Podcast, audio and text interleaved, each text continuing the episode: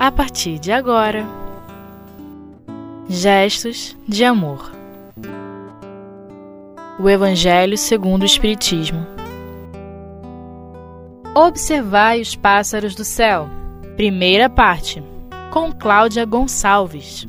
Hoje vamos dar continuidade ao estudo do capítulo 25, Buscai e Achareis. Trabalharemos o tema Observai os pássaros do céu, itens 6 e 7. Dentro do item 6, tem algumas passagens que vale a pena a gente refletir. Quando diz assim: Não acumuleis para vós tesouros na terra, onde a ferrugem e as traças os consomem, e onde os ladrões os desenterram e roubam. Aqui devemos fazer uma ponderação entre o que são os tesouros da terra e os tesouros do céu. Na terra são os bens supérfluos, as riquezas improdutivas, a posse egoísta. No céu são as virtudes, a caridade prática, os conhecimentos adquiridos, a ação no bem, beleza física, poder temporário, propriedade e fortuna moedada podem ser simples atributos da máscara humana que o tempo transforma infatigável. Dentro dessa colocação, aqui devemos ponderar o que, que é o necessário e o que, que é o supérfluo. Dentro da questão 922 do Livro dos Espíritos, foi bem colocado que dentro da vida material é a posse do necessário. Na vida moral, a consciência tranquila e a fé no futuro. E é isso que devemos buscar. Afinal, a riqueza material, ela pode ser a alavanca para o progresso ao ser ao ser bem empregado, mas é uma prova difícil, onde devemos trabalhar sobretudo o nosso orgulho, que é fruto da nossa imperfeição espiritual, que demonstra a ausência de humildade, que é uma virtude a ser trabalhada. Não podemos deixar de falar que dentro do evangelho, dentro da colocação do que é a virtude, a virtude é o conjunto de todas as qualidades essenciais que constituem um homem de bem. E ser um homem de bem dentro da proposta do Evangelho é ser honesto, honrado e probo, praticando a lei de justiça, amor e caridade, na sua maior pureza. Caridade, que bem colocado dentro também do livro dos Espíritos, é a benevolência, a indulgência e o perdão, alavanca do nosso progresso e dentro dessa proposta de elevar os nossos propósitos ao, a nível espiritual, a nível moral, devemos ter sempre consciência que devemos fazer a nossa parte. A fé, muitas das vezes, a gente pode fazer aquele questionamento: a fé é suficiente para prover as nossas necessidades, como vestir, comer, beber? A fé somente não basta, ela apenas nos auxilia e nos anima, proporcionando-nos meios de atingir o objetivo encetado. Quando a gente coloca dessa forma, a gente não pode esquecer que além da fé divina existe a fé humana, que é a nossa alavanca do progresso, é crer na nossa capacidade, porque é através desse nosso movimento que a providência vai nos prover do meio necessário através dessa nossa disposição e desse nosso empenho. Como eles vão agir? Através dessa mudança de proposta do ser ao invés do ter, podemos a, a, a espiritualidade vai nos trabalhar inspirando-nos, iluminando os caminhos, concedendo a inteligência, prodigaligando saúde, ensejando o trabalho. Porque é essa interligação que nós devemos ter sempre presente dentro de nós. A espiritualidade faz a parte dela, mas nós também devemos aqui observar o que, que nós estamos fazendo dentro dessa proposta de elevação espiritual. Dentro do item 6, quando vem no finalzinho uma colocação que fala a gente pensar. Procurai, pois, primeiro o reino de Deus e sua justiça, e todas essas coisas vos serão dados por acréscimo. Eis porque não deveis vos inquietar pelo amanhã, visto que se o amanhã se ocupará do bem-estar de si mesmo a cada dia basta o seu mal. Essa nossa construção desse trabalho pela virtude, por essa busca de olhar, tem que ser seguro, tem que ser sereno. E aí é interessante colocar, quando fala do reino de Deus, o que, que é colocar, procurar primeiro o reino de Deus e a sua justiça, dentro desse contraponto que nós vivemos. É bem interessante que ele diz o quê? Isso é uma referência alegórica à providência, que ela nunca vai deixar ao abandono os que nela confiam, querendo, no entanto, que a gente faça a nossa parte. O Pai sempre nos acode, acode por meio de benfeitores espirituais quando nos encontramos em dificuldade. E aí a gente vê quantas vezes a gente está triste, desiludido, vem um amigo a dar um colo, um ouvido, uma, uma lição de ânimo para nós. Tudo está interligado. Nós vivemos num mundo infelizmente, de competição. Mas quando nós entendemos que nós estamos numa proposta de uma rede de cooperação, onde cada um ajuda o outro dentro das suas possibilidades, a gente vai interligando as relações entre encarnados e desencarnados, nessa proposta de mudança que nós devemos ter dentro de nós. E esse esforço vale aqui nós refletirmos. Nós trabalhamos e juntamos para o amanhã. Nós juntamos para a garantia do futuro dos filhos e mais outras e outras preocupações. Mas será que nós nos perguntamos até quando nós ou nossos filhos viveremos?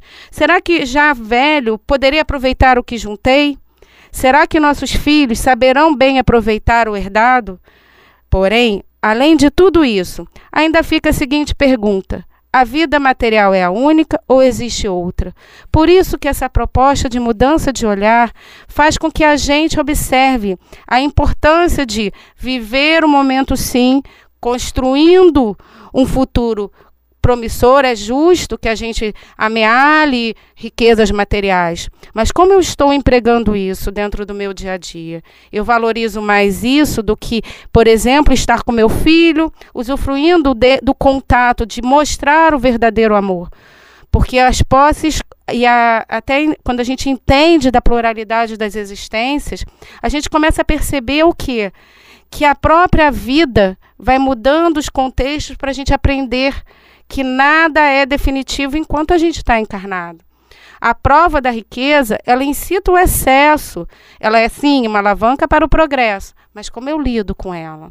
E aí a gente observa o seguinte: dentro de uma própria reencarnação, eu posso vir a ter a pobreza na minha presença. E aí eu tenho que trabalhar o quê? A abnegação, a resignação e a paciência.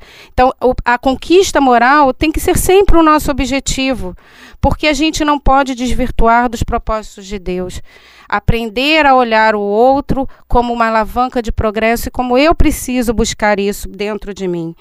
E é interessante, em várias colocações no item 6, que foi uma passagem de Mateus, capítulo 6, versículos 19 a 21 e 25 a 34, faz a gente refletir e Kardec, através da espiritualidade, fez algumas ponderações dentro do item 7 no comentário que vale destacar. Que a gente não pode, é, quando ler o Evangelho, ir só na interpretação literal, a gente tem que ter olhos de ver, a gente tem que ter a sensibilidade. Porque se a gente olha uma passagem como essa, a gente pode dizer o quê? Ah, tá, é uma negação da previdência, eu tenho que usufruir o momento, eu tenho que. Para que isso? Por que isso?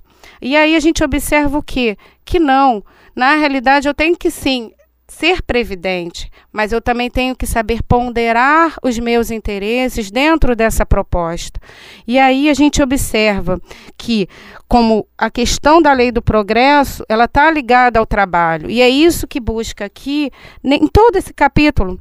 No livro do nosso irmão, eh, irmão José, se, tu, se teus olhos fossem bons, tem uma lição, a lição 22, que foi tirada, um comentário é, do, do Livro dos Espíritos, a questão 674, que fala assim: a necessidade do trabalho é uma lei da natureza?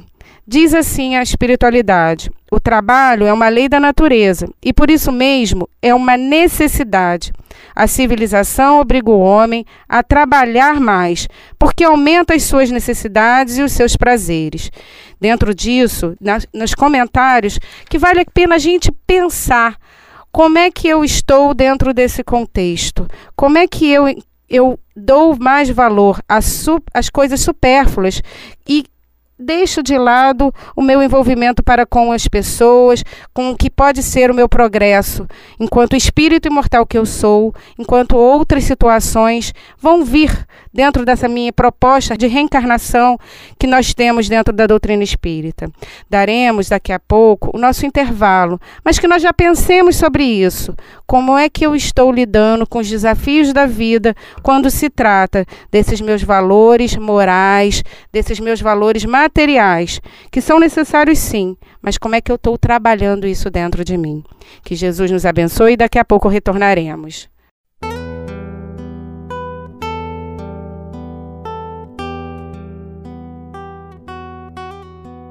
Gestos de amor. O Evangelho segundo o Espiritismo. Dando continuidade ao estudo, a gente estava abordando sobre o item 6, né, do, do capítulo 25. Só que aí o interessante, quando a gente, eu estava até falando antes sobre Kardec, quando Kardec, através da espiritualidade, fez algumas colocações sobre a passagem de Mateus, que vale aqui destacar para a gente refletir. Ele fala assim: é, que, na realidade, foi uma licença poética, quando diz assim: a providência jamais abandona aqueles que colocam a sua confiança nela, mas que também deseja, por seu lado, ele, que eles trabalhem. Se Deus nem sempre os ajuda com o socorro material, ele os inspira as ideias com as quais poderão sair da dificuldade por si mesmo. Dentro dessa proposta, o que é interessante a gente pensar? É que Deus, na realidade, ele é um pai. Ele não é um pai paternalista, ele é um pai desenvolvimentista. Ele quer o nosso progresso. Então, por isso, quando a gente fez aquela colocação da fé humana com a fé divina, dessa interligação, dessa proposta de que ele vai estar a nos amparar, mas eu tenho que fazer a minha parte.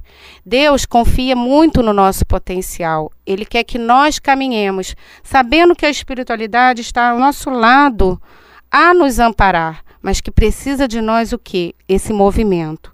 E é interessante quando ele fala assim dentro do evangelho: Deus conhece as nossas necessidades e as atende conforme for preciso. E aí fala: o necessário não lhe é suficiente, ele também quer o supérfluo. E a providência, então, deixa-o entregue a si mesmo. Frequentemente, o homem se torna infeliz por sua própria culpa e por haver ignorado as advertências da voz da sua consciência. E Deus o deixa sofrer as consequências para que isso lhe sirva de lição no futuro.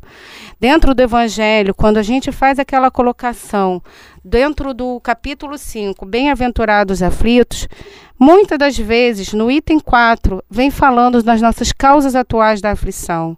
Esses olhares que a gente tem que ter de enxergar que muitas das vezes nós é que deixamos de lado determinados valores e que as situações acontecem para que nós possamos crescer enquanto ser imortal que somos. A dor, muitas das vezes, ela é consequência das nossas atitudes erradas, mas elas podem ser uma alavanca do nosso progresso, se nós, através dessa busca, aprendermos. A dor, ela pode, ela ocorre sim, mas muitas das vezes porque nós temos um olhar equivocado sobre as situações pelas quais nós somos impostos. Deus não é, não está punindo. A gente não pode mais ter aquela ideia de um Deus punitivo. Deus, ele sabe que às vezes nós erramos, sim. A culpa, eu gosto muito de usar de que não, há, não, não devemos carregar a culpa como um sentimento negativo. Devemos ter, sim, e a doutrina nos ensina, responsabilidade. Conhece-te a ti mesmo Errar faz parte do processo. Mas como eu estou lidando com esse meu erro? É através desse meu erro que eu posso dar alavanca. Por isso que a gente fala da pedagogia do sofrimento. Porque a gente sofre, é legítimo, sim. Mas o que, que eu extraio desse momento desagradável, dessa minha aflição, para eu crescer? É o momento da autorreflexão, em busca desses valores morais, desse autoconhecimento que eu não sou só o lado positivo. Eu também tenho defeitos a serem trabalhados. Que a culpa não se faça presente em nossos corações, mas sim a responsabilidade pelas escolhas que porventura nós tenhamos equivocadas. Que se nós buscarmos dentro de nós essa fé divina e essa fé humana, essa alavanca de olhar, a gente vai conseguir mudar o que de repente para nós é desagradável. Pode ser aquela ferramenta mais adiante de olhar para trás e falar assim, gente, como eu pude vencer a mim mesmo as minhas mazelas. Porque a gente não pode deixar de falar, e depois vocês leiam com calma, que as nossas aflições, dentro do item 4 do capítulo 5, as causas atuais das aflições, como elas estão ligadas à nossa postura. Nós não podemos deixar de lado que o vício, às vezes, é uma busca do prazer, do prazer material. A depressão, que muitas das vezes nós passamos, era uma revolta porque nós queremos ter o controle das coisas, das situações, mas nem sempre podemos ter. A vida, cada vez mais, enquanto encarnados, faz nos mostrar que devemos ser flexíveis, buscar sempre o nosso melhor, lutar sim pelo material, mas como isso está dentro do meu contexto de vida, enquanto a minha proposta de ser imortal. Vale também a gente pensar na parábola do filho pródigo de quanto Deus, né, se você analisar nas entrelinhas, aquele pai que deixou o filho sair, viver o mundo, os prazeres do mundo, e o recebeu de braços abertos depois do alto reconhecimento daquele filho de que ele tinha feito a escolha errada. Que a gente saiba pensar nisso, nas escolhas que a gente está tomando. Essa parábola do filho pródigo, se você for pelo lado espiritual, você consegue entender isso. Que ali, na linguagem de Deus, ele quis dizer o quê? Vá, meu filho, faça as suas escolhas. Mas se você um dia errar e tiver o reconhecimento sincero, eu estou aqui para te ajudar. Esse é o olhar que a doutrina nos mostra através do estudo. Mas se você não tem essa bagagem espiritual, você pode ser aquele que vai julgar o irmão que saiu, que fez os prazeres do mundo e depois foi acolhido pelo Pai. Se você tiver o valor da matéria, você vai fazer esse julgamento sim. Só que quando você entende que errar faz parte do processo, que ele errou, mas eu também posso errar, e que eu tenho alguém que vai poder falar, aprenda com o erro e cresça, você vai mudar a sua postura. Essa postura que tem que ser galgada passo a passo, para ter o que? Consistência. Esse trabalho que a gente fala que é moral dos nossos valores. E aí a gente para para pensar em algumas colocações. Quando a gente vive hoje, no momento, na nossa atualidade terrestre, um momento difícil para o espírito que anseia pela posse de si mesmo.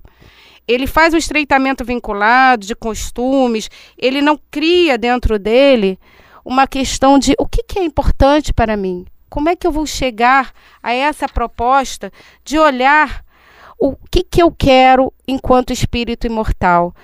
Vive-se a época do ter mais e não do ser mais.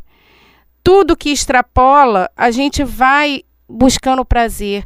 Essa questão 922 do que, que é a posse do necessário, vale a pena a gente refletir.